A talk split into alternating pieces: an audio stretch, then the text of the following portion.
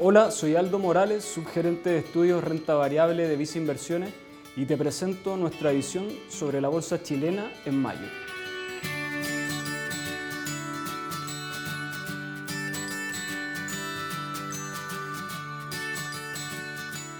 En abril, la bolsa chilena mostró una importante caída de 8,7% en peso, presentando un importante cambio de tendencia tras cinco meses consecutivos al alza. El IPSA se desacopló totalmente de lo que ocurrió en los índices tanto de mercado emergentes como latinoamericanos, que rentaron 3,2% y 2,4%, en parte producto del alza de 6,9% en dólares que se observó en Brasil, que revirtió el mal desempeño observado en marzo. A nivel de fundamentos, el precio del cobre siguió con una fuerte tendencia alcista, alcanzando niveles cercanos a su máximo histórico de 4,6 dólares la libra, en un contexto de fuerte recuperación en la producción industrial y el PMI manufacturero de los principales consumidores de cobre, principalmente China, en un contexto de fuerte reducción de los inventarios que actualmente se encuentran cercanos a las 200.000 toneladas versus un promedio de los últimos 15 años que está cercano a los 486.000 toneladas, según datos de Cochilco. En cuanto al plan de vacunación, Chile sigue dentro de los países con el mayor avance a nivel mundial, con más de 53% de la población objetivo a la que ya se le administró al menos una dosis, lo que sigue augurando una rápida recuperación post-pandemia. En este sentido, consideramos positiva la disminución de casos observada hacia el cierre de abril, desde el pic histórico de 9.171 casos del 9 de abril hasta los 4.800 que se han visto los primeros días de mayo. En este sentido, lo que terminó por compensar a la bolsa chilena en abril fue una mezcla entre el pic de contagios, las nuevas cuarentenas y la mayor incertidumbre política en Chile y Perú. En el caso de Chile, la incertidumbre político-regulatoria estuvo relacionada a las negociaciones sobre el tercer retiro de fondos previsionales, que dejó al gobierno con un mínimo histórico de aprobación cercano al 9% según la encuesta CADEM, lo que termina generando una sensación de aumento de incertidumbre respecto al resultado de las próximas elecciones de constituyentes este 15 y 16 de mayo. En el caso de Perú,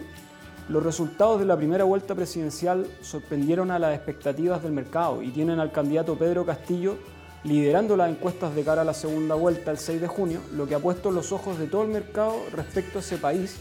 dada la fuerte relevancia que tienen las compañías chilenas expuestas a Perú principalmente en sectores como retail y centros comerciales. El 23 de abril comenzó una nueva temporada de resultados, esta vez correspondientes al primer trimestre de 2021. En Visa Inversiones esperamos que las empresas del IPSA reporten un fuerte crecimiento de 110% año contra año en utilidad y 20% en EBITDA, destacando principalmente los sectores materias primas, retail y bancos. Los fuertes crecimientos del primer trimestre son reflejo de la baja base comparable post-estallido social en Chile y el repunte de los precios de materias primas, dada la recuperación observada en China y el impacto de los retiros de los fondos previsionales a nivel local, tanto en ventas del retail como en provisiones del sector bancario. A nivel de flujos, al cierre de marzo, que es el último dato publicado, los principales inversionistas institucionales en Chile, que son las AFP y los fondos mutuos de acciones locales, registraron compras netas por 188 millones de dólares en acciones chilenas de forma conjunta y en ambos casos ha seguido aumentando la exposición a esta clase de activo como porcentaje del total de activos administrados. De hecho, las AFP ya alcanzan un 8,4% del AUM total, lo que se compara con el mínimo histórico de 6% observado en mayo de 2020. Por otro lado, con respecto al impacto del recientemente aprobado tercer retiro de fondos previsionales, seguimos creyendo que este no implicaría un efecto relevante en términos de venta de acciones chilenas por parte de las AFP, porque la exposición a esta categoría sigue siendo baja. Y lo que se vio en los primeros dos retiros fue que las administradoras hicieron caja con otro tipo de activos, lo que creemos se mantendrá como tendencia al menos en el corto plazo. Estamos realizando cambios en nuestras carteras recomendadas, destacando la incorporación de Santander y Mall Plaza en reemplazo de Ripley y Security en nuestra cartera Vice 10. Estamos incorporando Santander en la octava posición de nuestra cartera Vice 10, ya que tras la reciente corrección observada en abril, vuelve a mostrar un atractivo punto de entrada considerando que seguirá con una fuerte dinámica de resultados y un importante descuento en múltiples.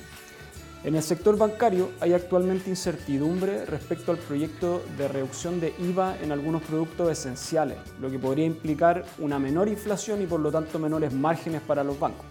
Sin embargo, es un efecto no recurrente y creemos que se ve totalmente compensado por el menor riesgo relacionado al tercer retiro de fondos previsionales. Adicionalmente, estamos incorporando Molplaza en la novena posición de nuestra cartera Vice 10, debido a que creemos que hubo una sobrereacción en la caída que se observó en abril, debido a que Molplaza no tiene exposición relevante a Perú y además debería responder positivamente a las noticias de desconfinamiento que esperamos hacia las próximas semanas, en un contexto de valorizaciones razonables en base a utilidades normalizadas. Por último, estamos retirando Ripley con un exceso de retorno de 1,9% sobre el IPSA desde su incorporación, debido a que si bien las valorizaciones actuales siguen mostrando un descuento en valorización importante, Ripley es la empresa chilena más expuesta a Perú. Y por tanto creemos que dada la incertidumbre política en ese país, no existen catalizadores para que dichas valorizaciones se ajusten en el corto plazo. Asimismo, estamos retirando Grupo Security tras un 1,5% de exceso de retorno sobre el IPSA desde su incorporación ante la falta de catalizadores más claros en el corto plazo. Finalmente, si quieres saber más sobre nuestras recomendaciones, te invitamos a suscribirte a Invertir es Simple by Vice Inversiones en Spotify y YouTube. Prefiere nuestras plataformas digitales y canales remotos para invertir. Hazlo desde viceinversiones.cl, desde la app Banco Vice o contacta directamente a tu ejecutivo de inversión.